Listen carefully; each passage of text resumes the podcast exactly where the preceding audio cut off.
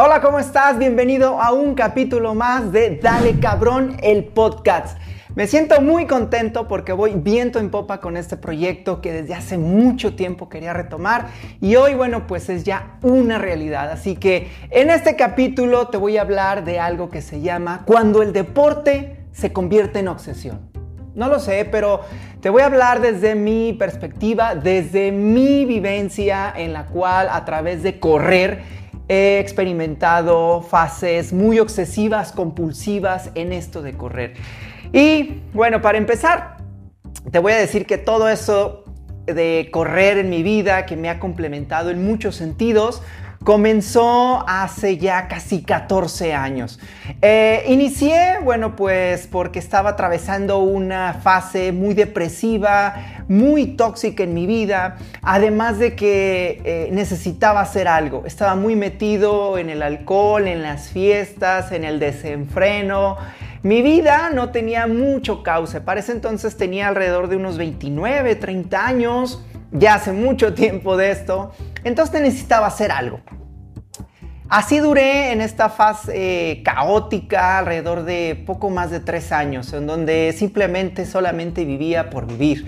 Eh, mi principal eh, distracción era el viernes y sábado salir de fiesta, bailar, alcoholizarme, fumar y todo ese tipo de cosas. Pero sinceramente esto no era adecuado. Aunque cuando estaba en la fiesta obviamente me encantaba, ya cuando volví a casa de madrugada, malamente incluso manejando mi auto, pues no me sentía nada bien. Había caído en esta depresión, producto de un rompimiento amoroso. Ya sabes, de esas veces que te dicen, no eres tú, soy yo. Ah, cabrón, entonces ah, no lo pude eh, para ese entonces. Eh, manejar correctamente, me permití caer en esta eh, cloaca de mierda que me rebasó hasta más allá de mi cabeza, pero así estuve. Hasta que un día, bueno, pues eh, decidí hacer algo. Ya lo he citado en algunos capítulos de este podcast, incluso en mis redes sociales. Ese momento en el cual, bueno, eh, salgo de una fiesta, eh, rico, a gusto, todavía creo que llevaba el cigarrito y la copita en el auto. Ya voy de camino a casa de mis padres, muy en una madrugada de sábado, y cuando llego a su casa, a su departamento, eh, mi cuarto estaba eh, en la parte de arriba. Entro sigiloso como gato, me desplazo por las escaleras y de un de repente escucho una vocecita que dice, ya por favor, haz algo por tu vida. madre. Era mi mamá, era mi mamá eh, quedándose despierta, rara vez lo hacía para esperarme, esa función la hacía papá. Y bueno, eso me tocó mucho. Yo simplemente me remitía a contestarle, mamá, no hay problema, todo está bien, pero pues cuál, iba súper borracho. Llegué acá a, la cama, pues paz, vas, adiós, me perdí. Pero en la mañana de ese sábado, pues ya mi cabeza seguía con este, esta frase, estas palabras que me había dicho mi madre y, e hice algo. Y ese algo fue pues rápidamente buscar el qué podía hacer en cuestión deporte. En mi cabeza resonó más fuerte. Obviamente mis tarjetas de crédito estaban a tope por tanta fiesta, así que inscribirme a un gimnasio, pertenecer a un club social, no era opción en ese momento y como seguramente tú llegaste a este deporte de correr fue pues lo más barato, eh, lo más sencillo de hacer, correr, a huevo que sí. Y pues así, así fue que encontré un par de tenis viejos debajo de mi cama, me puse un short, una playera, me eché a correr en un bosque cercano y el resto es historia. Comencé con 800 eh, cortos metros, eh, que en ese momento para mí fueron un maratón. Yo todavía transpiraba alcohol en esa mañana de sábado, pero para mí fue un antes y después. Y así, Así fui poco a poco, eh, yendo eh, más temprano a este bosque, eh, faltando obviamente, me duró mucho, muchas semanas el encontrar esa constancia. Hasta que un día, bueno, ya me puse un día de, un día cero para iniciar, inicié un lunes, y bueno, después de esos 800 metros, todo se fue transformando poco a poco, hasta que el día de hoy, bueno, pues esta historia ha desencadenado, me ha llevado a correr 15 maratones, 9 de ellos fuera de México, y de estos 9, bueno, 6 eh, son los Six Stars Majors. Bueno, ese es el lado fashion, es ese lado bonito, es la historia bonita, pero ¿qué hubo entre estos 800 metros y estos majors? Pues bueno, cuando yo inicié a correr, pues obviamente tenía muchas dudas, muchas dudas que fui eh, en ese entonces viendo en revistas, casi no era tan común el uso del Internet, mucho menos de las plataformas, pero iba obteniendo información de esta manera. Así que fui y fui viendo una transformación, fui alejándome de las fiestas, fui alejándome del alcohol, también hice un, juramento. Eh, a mí mismo de que iba a dejar de tomar en algún tiempo y toda esta sinergia de cosas de transformación, pues me fueron ayudando a que dejara esos momentos de farra, de cigarro, de alcohol. No fue fácil porque sobre todo los amigos que estuvieron en esa etapa, pues dudaban que yo podía lograr esto y se les hacía increíble cómo después de ser tan fiesta, tan bueno para bailar, pues decidiera ya no ir tanto a estos lugares. Pero así fue pasando. Eh, mi depresión y mi ansiedad y todas estas cuestiones que iba yo todavía arrastrando producto de este problema que me había originado este estado emocional, pues seguían ahí. Claro que me seguía eh, atendiendo por otro lado con especialistas, fui a terapia psicológica, porque hay que decirlo, muchas personas comenzamos a correr pensando que eh, correr o hacer una actividad deportiva va a ser la solución de nuestro problema, superar el duelo, superar, el divorcio, superar cualquier adversidad, pero eh, es, un, es una herramienta el deporte, por muchas cuestiones fisiológicas que al hacerlo pues nos secreta nuestro cerebro endorfinas, serotonina y bla, bla, bla, bla, bla. Pero no es la única solución. Eh, hay que de verdad, eh, como lo hice yo, tomé terapia psicológica y esto me ayudó, pues claro, a tener mejores herramientas emocionales, afectivas, para ir superando esto. Pero ¿qué pasó? ¿Qué pasó? Que cuando le empecé a hallar eh, el gusto a este deporte, porque hay que decirlo, yo cuando empecé esto me cagaba, o sea, esto no me gustaba, era bastante, pues sí, aburrido eh, levantarme tan temprano y todas estas cosas, porque también mi cuerpo físicamente lo repelía, decía, no, no, no, no, esto no es para mí. Pero cuando ya fui agarrándole el gustito, cuando participo después de este inicio a los 8 o 9 meses de haber eh, arrancado en una primer carrera, aquel, recuerdo aquel 9 de mayo del 2010, pues todo se transformó, ya sabes, ¿no? Eh, que llegas tu número en la expo, eh, obviamente tuve que pagar, cosa que me pesó para aquel entonces. Y ya el día de la carrera, pues que te tratan como rey, te cierran pues calles en tu ciudad, gente que no conoces te aplaude, te grita, te apoya, llegas, te ponen la, eh, la medalla, cruzas por ese arco y bueno, pues todo esto se convierte en una fiesta emocional para ti, porque bueno, en ese entonces yo estaba eh, carente de afecto, necesitaba muchísima atención, la verdad, que la gente me escuchara, me viera, volverme a sentir fuerte. Eh, no solamente física, sino emocionalmente. Entonces, todo este cúmulo de cosas externas, pues claro que detonaron en mí un wow, de aquí soy, esto me encanta. O sea, qué padrísimo estuvo. Acabé hecho mierda en mi primera carrera y tan solo fueron 8 kilómetros. Pero recuerdo que eh, en esa tarde de domingo, posterior a esa carrera por la mañana, pues yo me sentía extasiado, lleno de adrenalina, lleno de todas estas sustancias que secretan mi cerebro, pero también de ese gozo de quererlo volver a sentir, ¿no? De decir, wow, estoy carente de todas estas cosas, de atención, me quedé sin muchos amigos, no tengo con quién platicar y vi que aquí, bueno, pues me saludaban en los corrales, vi que aquí me sentía que era un ganador, un campeón, aún y que, pues bueno, hay que decirlo, ¿no? Eh, a todos los que cruzan eh, la meta de una carrera, cual sea la distancia, pues te van a poner una medalla, no eres extraordinario y yo lo veía así, simplemente era una persona que se había dado un paso para hacer algo distinto en mi vida, ¿va? Y así quedó. Entonces veo toda esta sinergia, veo todo este clamor, este éxtasis y claro, a la siguiente semana yo ya estaba inscrito en mi segunda carrera. Imagínate, al igual que tú, pues yo me quería comer el mundo. Yo pensaba que había iniciado tarde por ahí de los 31 años a correr y yo decía, ¿por qué no inicié a los 20, no? Pero en este deporte y en cualquier otra situación de la vida, inicias cuando la vida misma quiere que, que lo vayas a hacer, en el tiempo y en el espacio que se tiene que dar, ni antes ni después. Para ese entonces, 31 años, Hoy tengo casi 45, bueno, pues no lo comprendía tanto.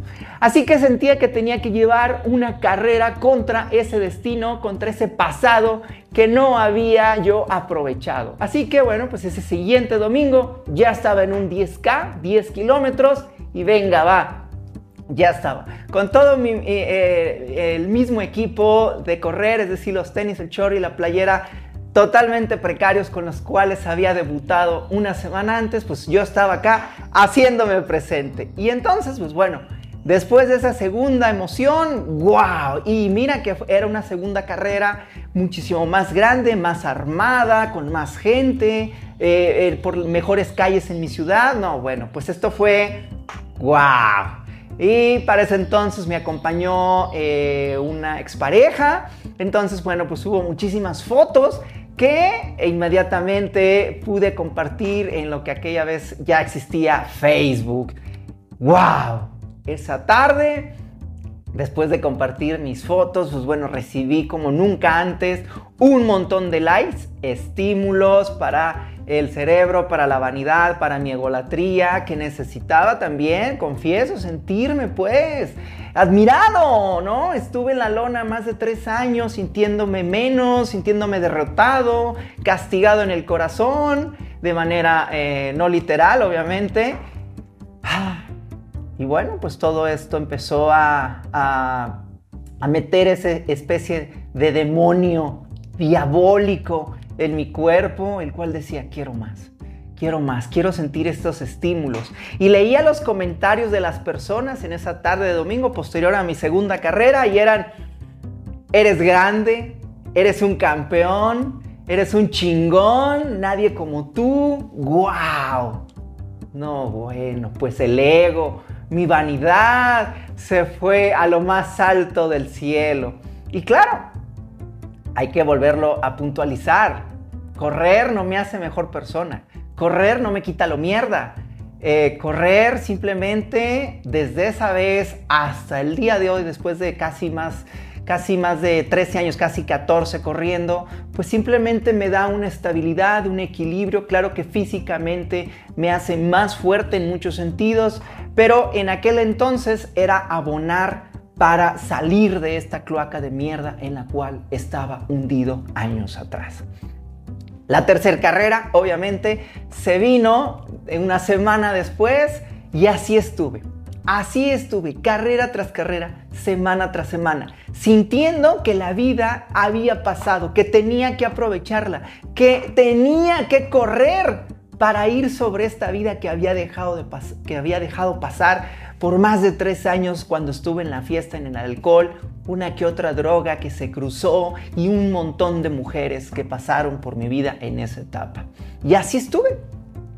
Era un momento donde, pues bueno, eh, investigaba programas de entrenamiento. Mi, obviamente mi objetivo más próximo era seguir en ese 10K y así seguí. Me recuerdo que eh, ya empezó a rayar en un punto obsesivo de mi vida cuando acá en mi ciudad, Guadalajara, eh, en una tienda de la, de la, marca Nike, en un centro comercial, bueno, pues se había instalado un equipo de corredores. Y como yo estaba afecto, estaba necesitado de tener pertenencia en algún grupo social, eh, distinto al cual me venía desarrollando en el alcohol, pues claro que esto sonaba wow, con gente sana, positiva, con personas que me van a motivar. Entonces, pues bueno, eh, recuerdo que esto era los jueves.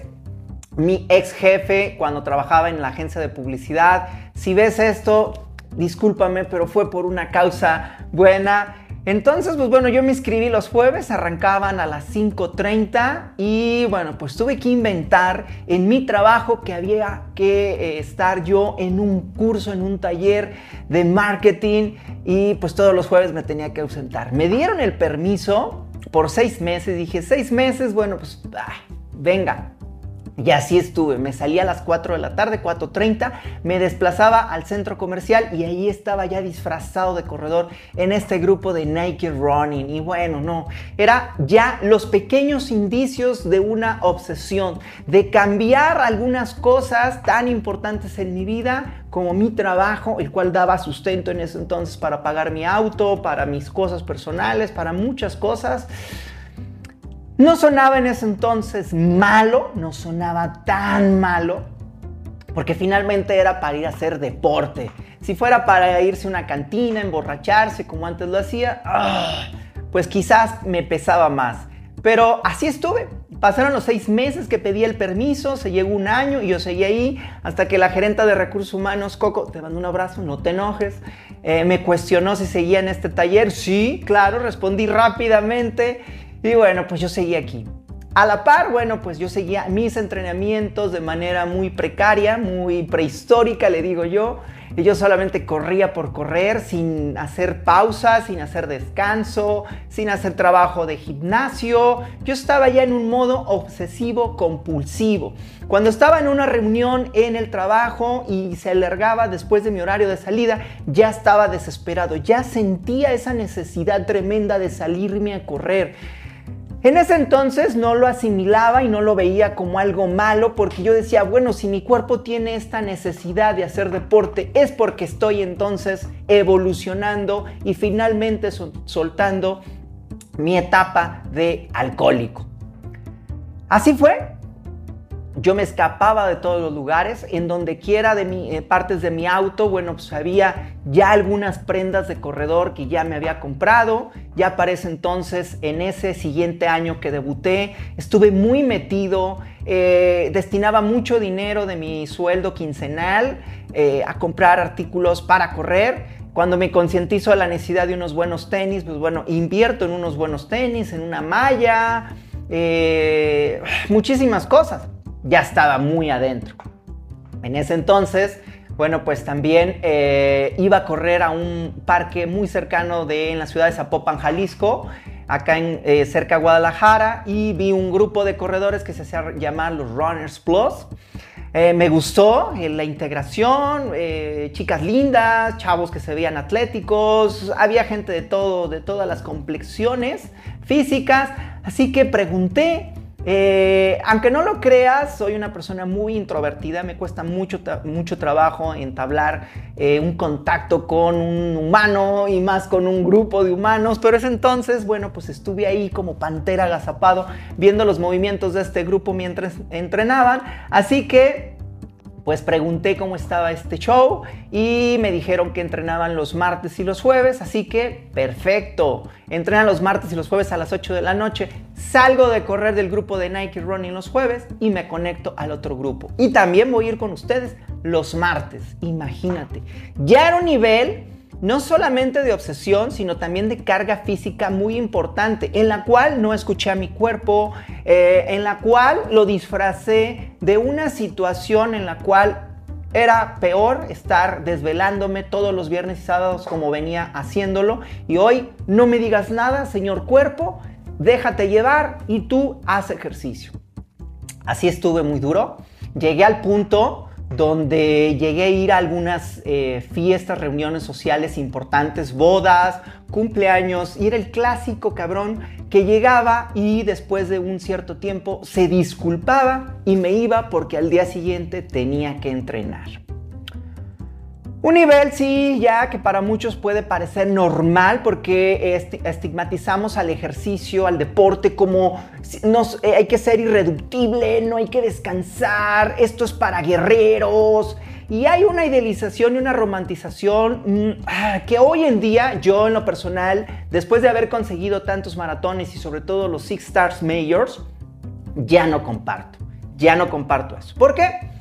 Porque en esa etapa de ese primer año como corredor, pues eh, claro que cuando la mente se deja ir, cuando las emociones no tienen riendas, el cuerpo es muy sabio y el, y el, cuerpo me dio señales en aquel entonces. Así que iniciado por ahí el 2011, finales del 2010, Empezó una pequeña molestia en mi rodilla derecha y así empezó, subestimé, seguía corriendo, seguía con mí mismo, eh, rutina de un día acá correr con un grupo, después a otro, participar, incluso llegar a participar incluso en tres carreras en un fin de semana. Imagínate, un sábado por la mañana corrí 10K, y luego viajo a una ciudad que está aproximadamente en auto a cuatro horas de mi ciudad y allá corro medio maratón. Me regreso de noche, mal comido, mal dormido y corro el siguiente domingo un 10K con muchas cuestas en la ciudad de Zapopan. Ya eso era un nivel top de obsesión, top de, de que ya había cambiado, hay que decirlo, la bebida por la corrida ya no estaba siendo sano.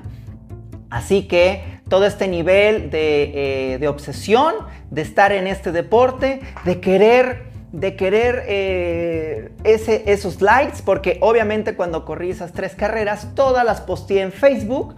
Y bueno, pues era yo, wow, un héroe para muchos, una persona que era de admirar. Y en ese sentido aprendí que las redes sociales tienen un, un dejo de mucha crueldad, porque las personas sin querer...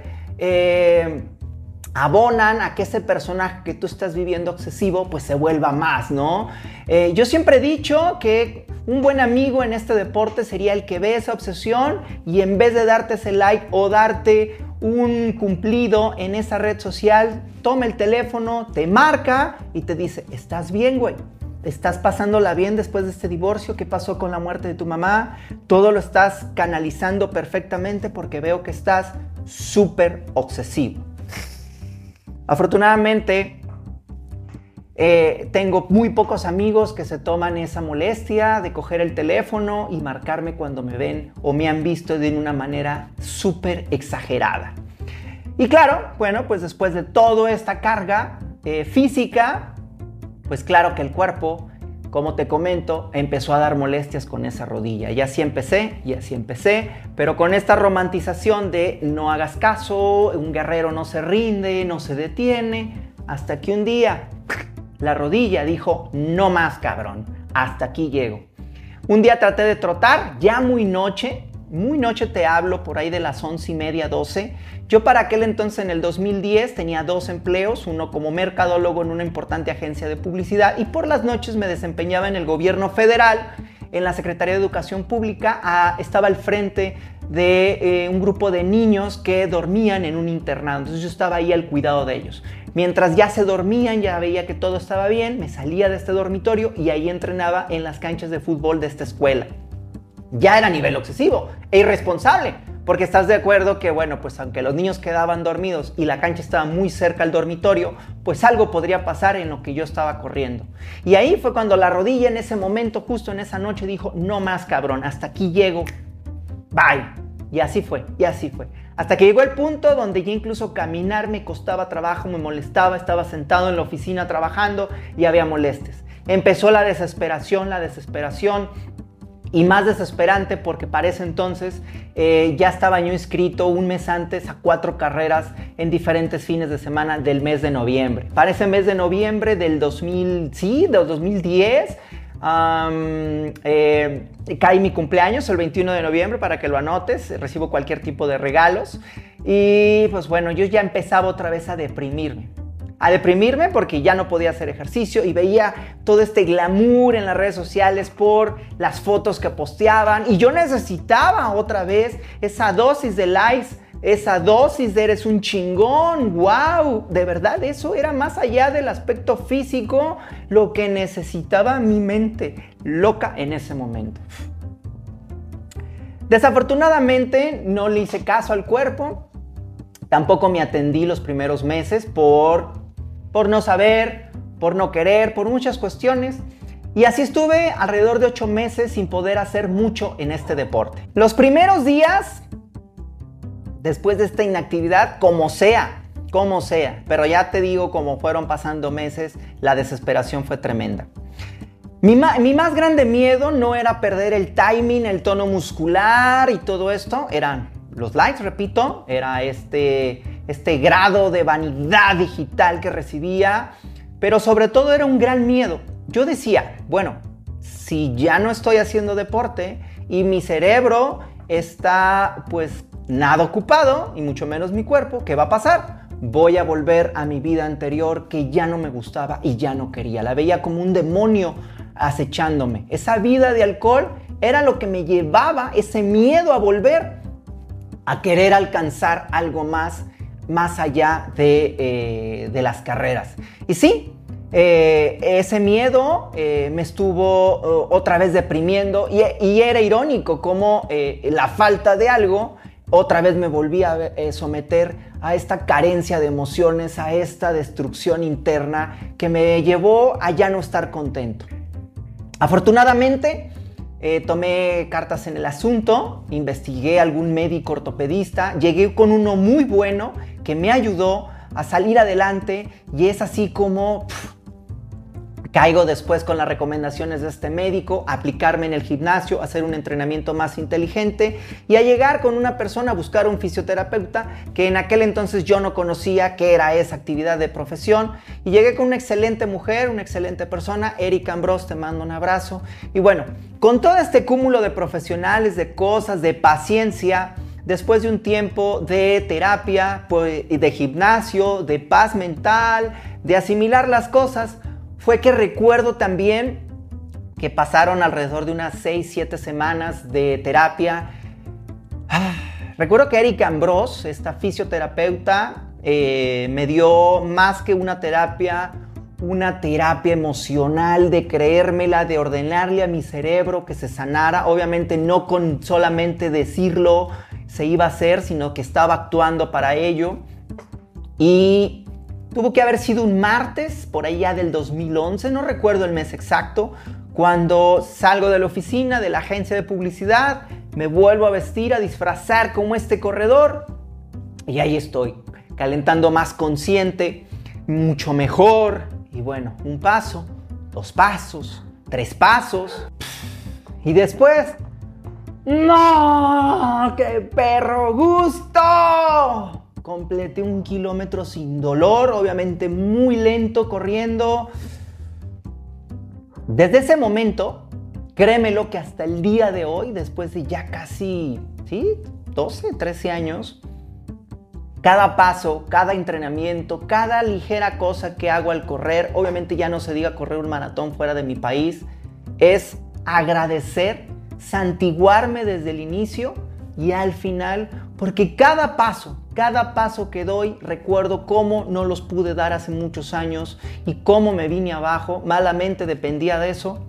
Hoy en día, correr para mí, más que ser una cuestión física de obtener medallas, de acumular cosas así tan banales, se ha convertido en una actividad emocional y también incluso hasta espiritual, donde es agradecer cada paso, cada pequeño entrenamiento, cada cosa que hago. Y sobre todo es un contacto muy directo con mi madre que está en el cielo. Es platicar con ella, es empezar con cosas destruidas cuando inicia un pequeño entrenamiento y cuando termina encontrar miles de soluciones. Hoy en día, si tengo una boda, una fiesta importante, claro que disfruto, claro que, claro que me quedo hasta tarde y claro que entrené en esa mañana eh, anterior a esa reunión, a esa fiesta y me divierto al máximo. Obviamente ya muchas veces no necesito alcohol, simplemente bailo muchísimo y cuando no tengo ganas de hacerlo, de salir a correr, simplemente no lo hago. Mi cuerpo ya no tiene esa necesidad imperiosa de hacerlo por obsesión. Eh, incluso ya en un año, bueno, puede que yo no participe en ninguna carrera. Simplemente entreno. Hoy en día estoy muy contento porque gracias a la motivación de una persona, bueno, pues volví a los maratones, próximamente correr en el 3 de septiembre del 2023 el maratón de Medellín, Colombia. Y ese es mi objetivo durante un año, disfrutar todo este proceso, levantarse, que el cuerpo empiece a adecuarse, todo eso bonito, tener un solo objetivo que te quite en ese sentido positivo el sueño. Y así es, así es como he llevado en los últimos ya años eh, mi actividad como corredor, como deportista y me siento muy contento porque ese mismo equilibrio es el que he impreso en mis otras actividades profesionales dentro de mi agencia de marketing digital, en mi persona, en mis hábitos, darme esas pequeñas oportunidades y que no pasa nada si hoy no lo hago, si hoy no lo conseguí. Claro que a veces el fracaso está latente, pero aprender de él es de verdad positivísimo, sobre todo en mi vida. Correr Correr es una actividad eh, que no debería ser para muchas personas su mundo entero, porque cuando viene una lesión o viene una circunstancia de la cual no tienes control, pues claro que te vas a caer si solamente estabas situado en eso. No desperdiciar también las cosas buenas de la vida que nos rodean, yo me doy cuenta de eso, que muchas, muchas veces, muchos años, muchos meses estuve apartado de situaciones que también me encantan como te comento, irme a una fiesta, estar con mis sobrinas, estar en familia, ir al cine, descansar, ver una película en streaming y en fin, todo ese tipo de cosas. Claro que son etapas que hay que vivir, te estoy hablando de casi 14 años corriendo, diversos maratones, viendo que lo importante, al menos para mí, ya no es un tiempo, eso ya no me define, eso yo ya no voy por eso, ya lo conseguí, ya vi esa parte, hoy es disfrutar, equilibrio y retratar en mi mente, pero sobre todo en mi corazón, emociones, situaciones. Porque al final del día, al final de tus días, de mis días, cuando mis ojos una mañana dejen de abrirse para siempre, lo único que me voy a llevar no son estos pedazos de metal que tengo atrás que les dicen medallas, sino simplemente me voy a llevar recuerdos, emociones, vivencias, lugares donde he estado. Y eso, eso es lo bonito de correr. Y hacerlo sin obsesión, sin que esto te quite tu vida misma, es extraordinario. Al menos así lo he logrado. Así que Muchas gracias por escucharme una vez más. Si me estás eh, viendo por mi canal de YouTube, Corridor y Merino, en este podcast Dale Cabrón, o también por Spotify, mi canal Dale Cabrón, el podcast. También estamos en Google Podcasters, también estamos en Apple. ¿Dónde más? Creo que ya son las plataformas donde podrás escuchar esto. Me siento muy contento y de verdad, ya sabes que al final de todo, cuando falte esa fuerza desde muy dentro del corazón, haz una pausa y grita, dale cabrón. Así que hasta pronto.